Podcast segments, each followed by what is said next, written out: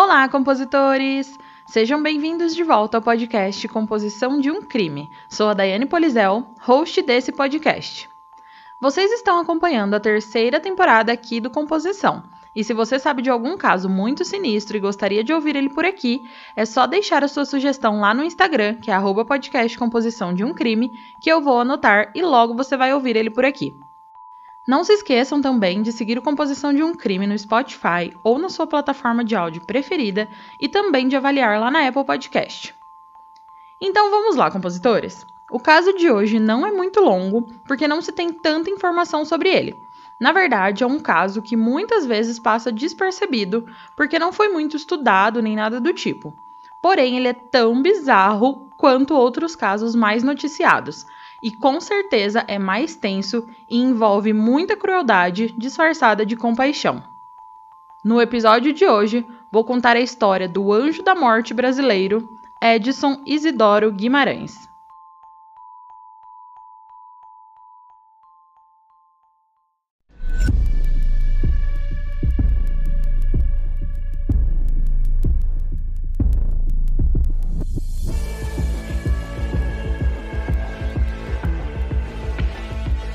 Se você está à procura de um podcast com uma pitada de humor e de morbidez, o Composição de um Crime é para você. Mas lembre-se que esse podcast é sobre crimes reais e algumas falas podem ser explícitas e não recomendadas a pessoas sensíveis e menores de 14 anos. Caso você não fique confortável com tais descrições, recomendo não ouvir.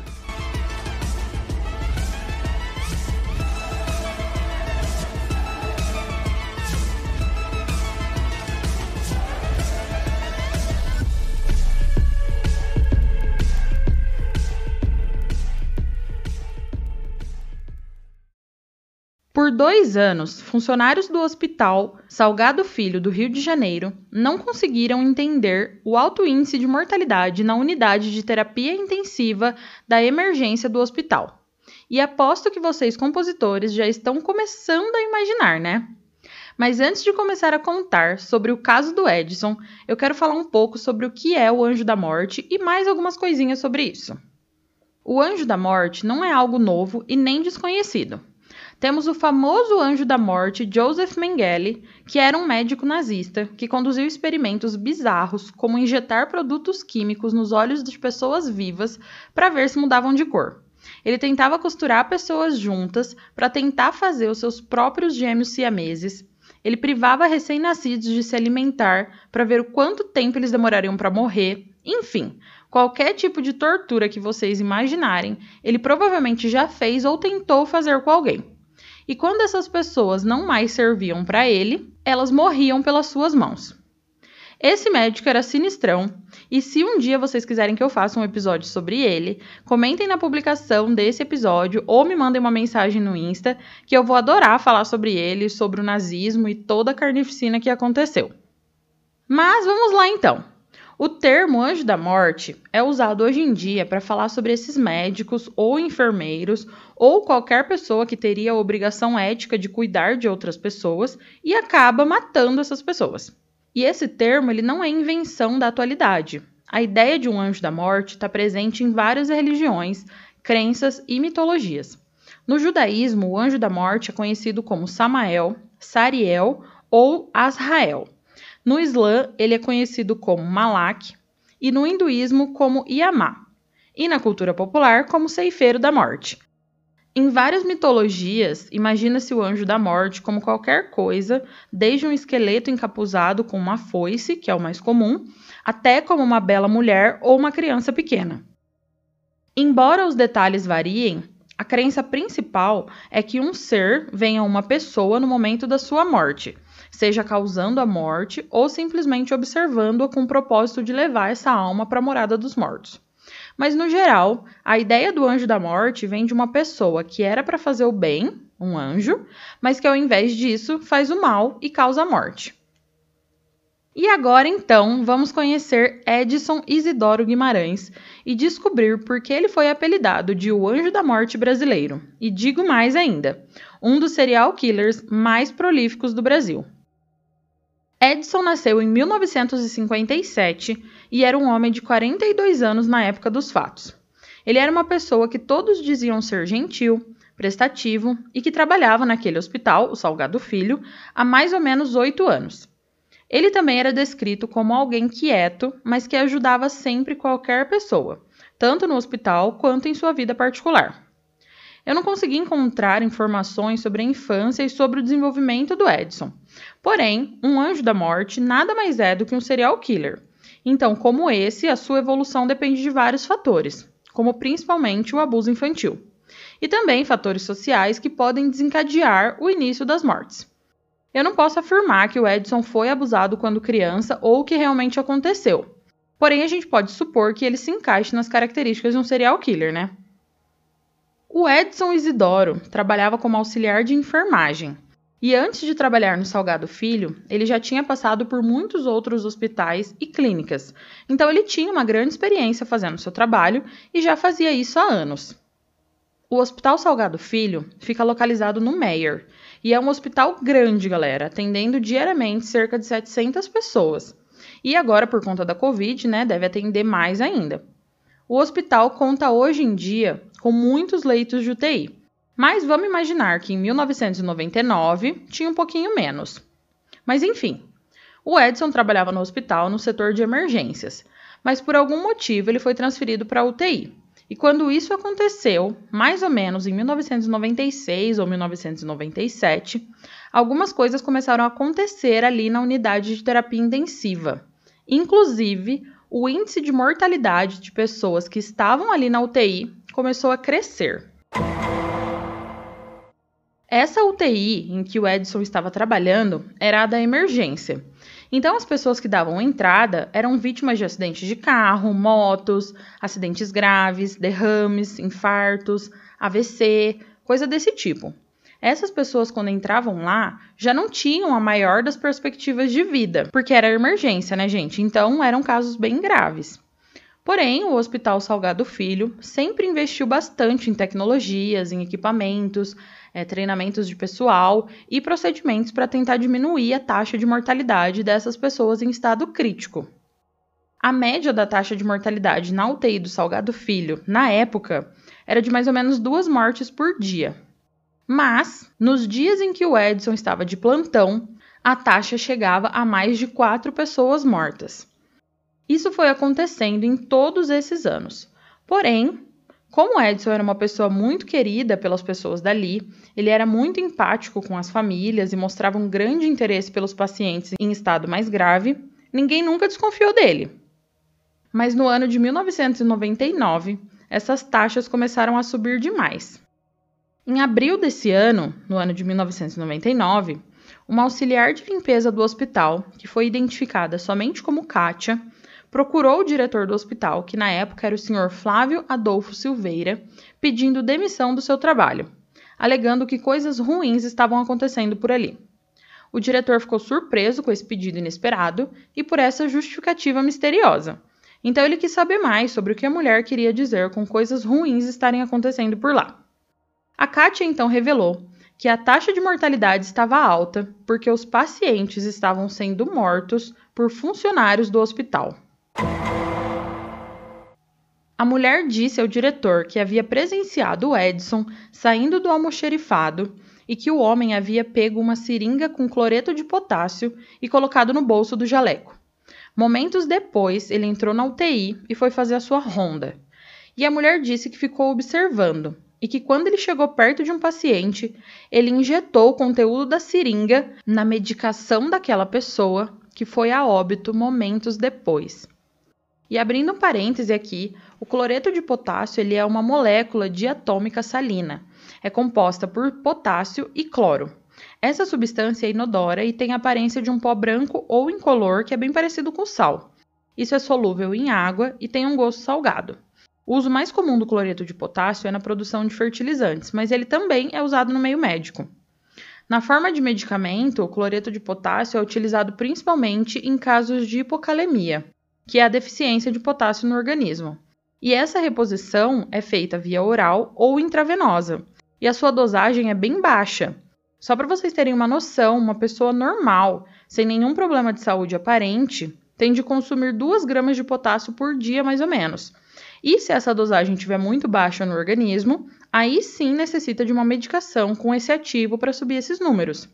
E em caso de uma superdosagem de potássio, isso causa uma hipercalemia, que pode causar desde náuseas, vômitos e diarreia, até paralisia, disritmia, parada cardíaca e óbito. Inclusive, o cloreto de potássio é usado na eutanásia de animais e também é parte do composto da injeção letal dada em condenados em países que existe a legislação para pena de morte. O cloreto de potássio em si, injetado, sem ser dissolvido numa grande quantidade de soro ou de alguma outra coisa diretamente na veia, já causaria a morte por parada cardíaca, porque o potássio ele vai causar um desequilíbrio na corrente elétrica que passa pelo coração, provocando uma parada cardíaca imediata. Porém, esse processo causa dor nas pessoas. Então, as injeções letais também têm a adição de tiopentato de sódio e brometo de pancurônio. A injeção letal é ministrada separadamente. Primeiro, injeta o tiopentato de sódio, que vai induzir a pessoa ao coma.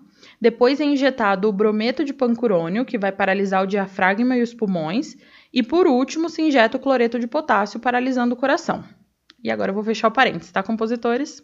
Bom, voltando ao caso, a Kátia então avisou o diretor que viu o Edson pegar aquela seringa com cloreto de potássio e aplicar no paciente da UTI e depois ela viu o paciente morrer. O diretor então chamou a polícia e contou exatamente o que a mulher havia relatado. Porém, eles não podiam prender assim do nada uma pessoa sem provas e somente com o relato de uma mulher que trabalhava lá, né? Então, eles armaram uma emboscada para o Edson. No começo dessa investigação, nos primeiros dias após a denúncia do diretor, a polícia foi juntando informações e começaram a perceber realmente que as pessoas morriam mais nos plantões em que o Edson estava trabalhando. Para vocês terem uma noção da quantidade e da discrepância, entre 1 de janeiro e 4 de maio daquele ano, 131 das 225 mortes ocorridas no hospital aconteceram enquanto o Edson estava de plantão. A polícia armou essa emboscada para o Edson, que foi meio que um teste para confirmar se o homem realmente estava matando aqueles pacientes ou não.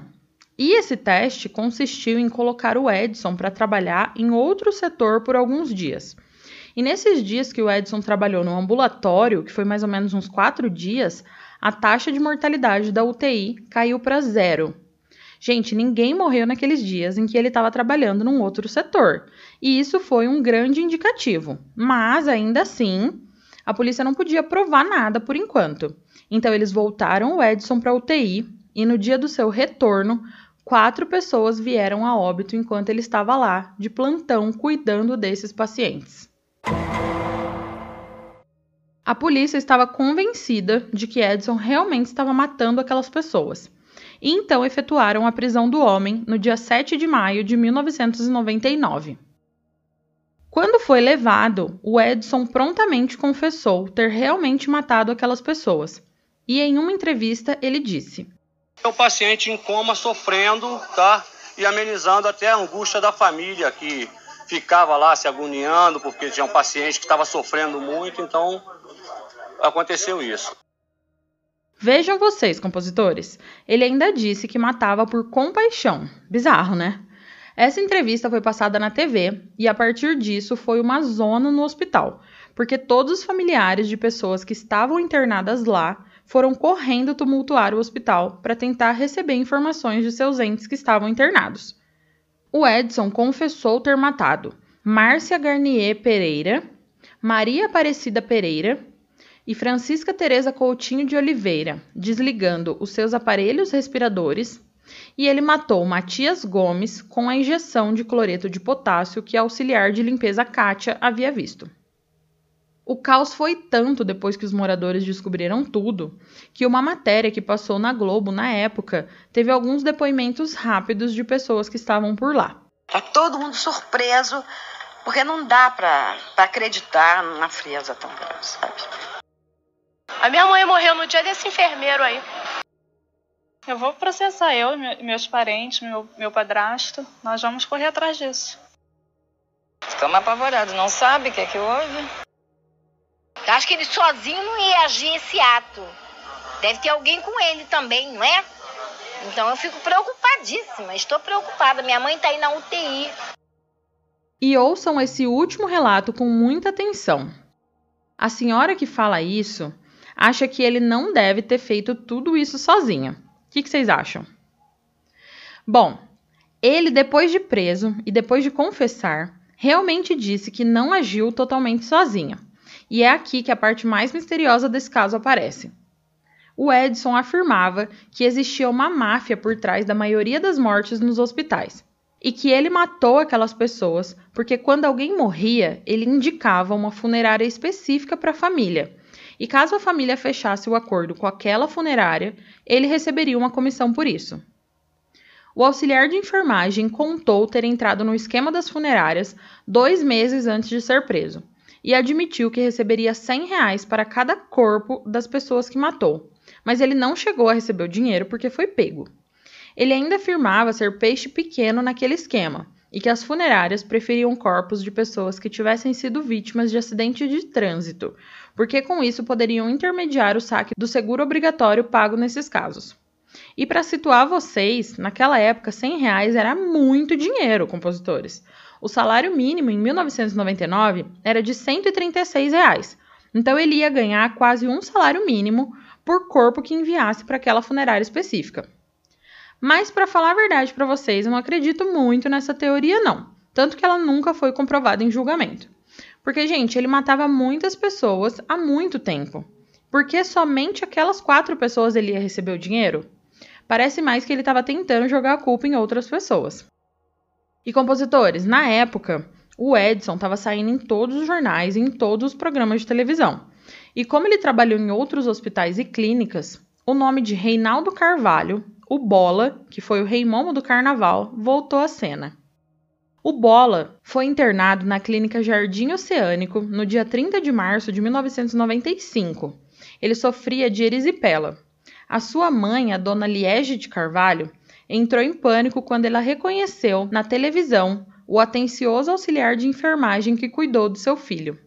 Naquele ano, o Bola recebeu alta em 28 de abril e morreu subitamente no mesmo dia.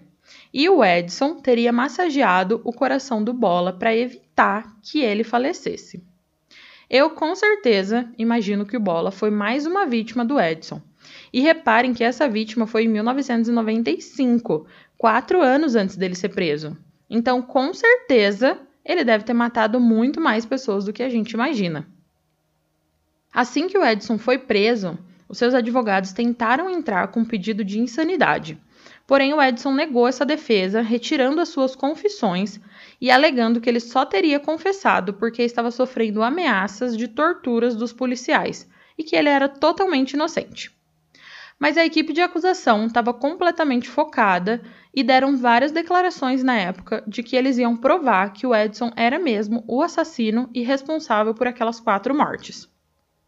E mesmo sem provas totalmente concretas, porque não teve como ter certeza né, que aquelas vítimas tinham sido mortas por Edson, porque três delas foram mortas tirando o suporte de oxigênio, e uma delas morta com cloreto de potássio.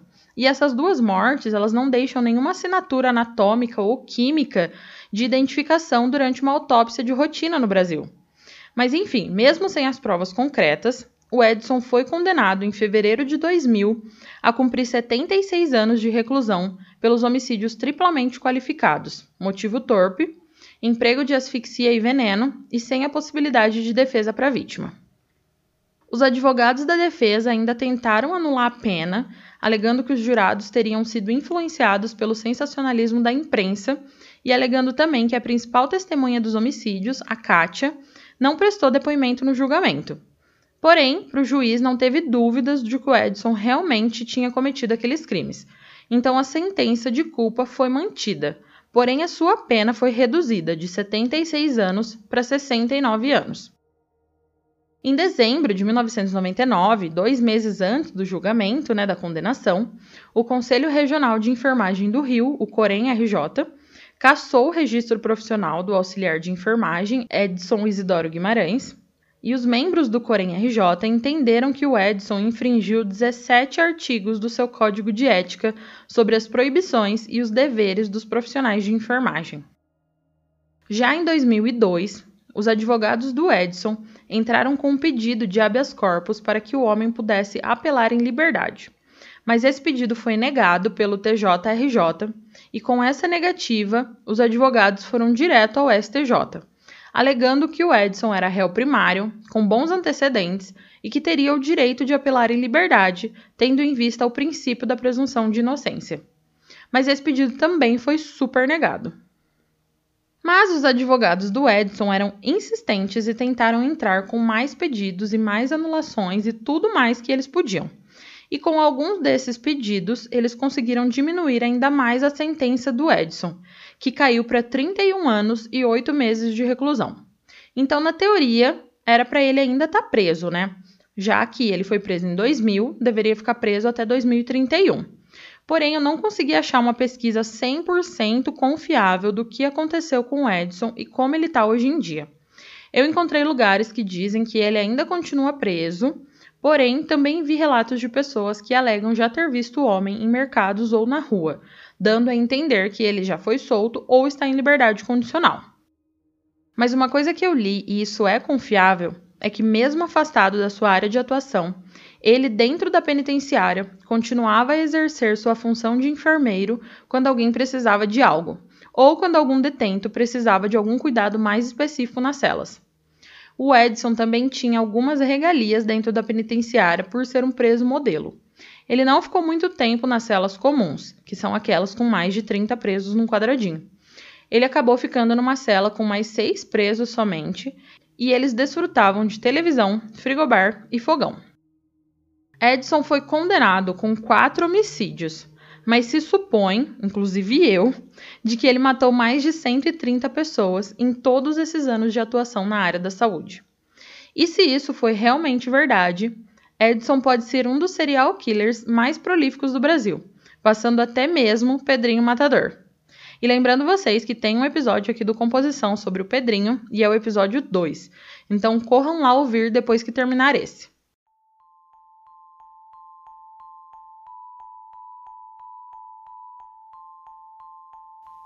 Compositores, o caso de hoje chegou ao fim. O que, vocês acharam? Foi um caso mais curto, mas como eu disse lá no começo, é um caso que choca pelo tamanho da crueldade disfarçada do Edson Isidoro Guimarães. E lembrando vocês que agora eu tô deixando alguns links de livros na descrição do episódio na plataforma que você usa para ouvir o composição. E sobre esse caso não tem nenhum livro, compositores, então eu vou deixar algumas sugestões de livros sobre outros casos criminais e sobre crimes em geral. Não se esqueçam também de ir lá no Instagram, na postagem desse episódio, contar para mim se vocês já conheciam esse caso ou não e o que vocês acham dele. Não se esqueçam também de seguir o Composição no Spotify ou na sua plataforma de áudio preferida e de dar aquela forcinha lá na Apple Podcast e fazer uma avaliação bem positiva, tá bom? Compositores, até o próximo crime!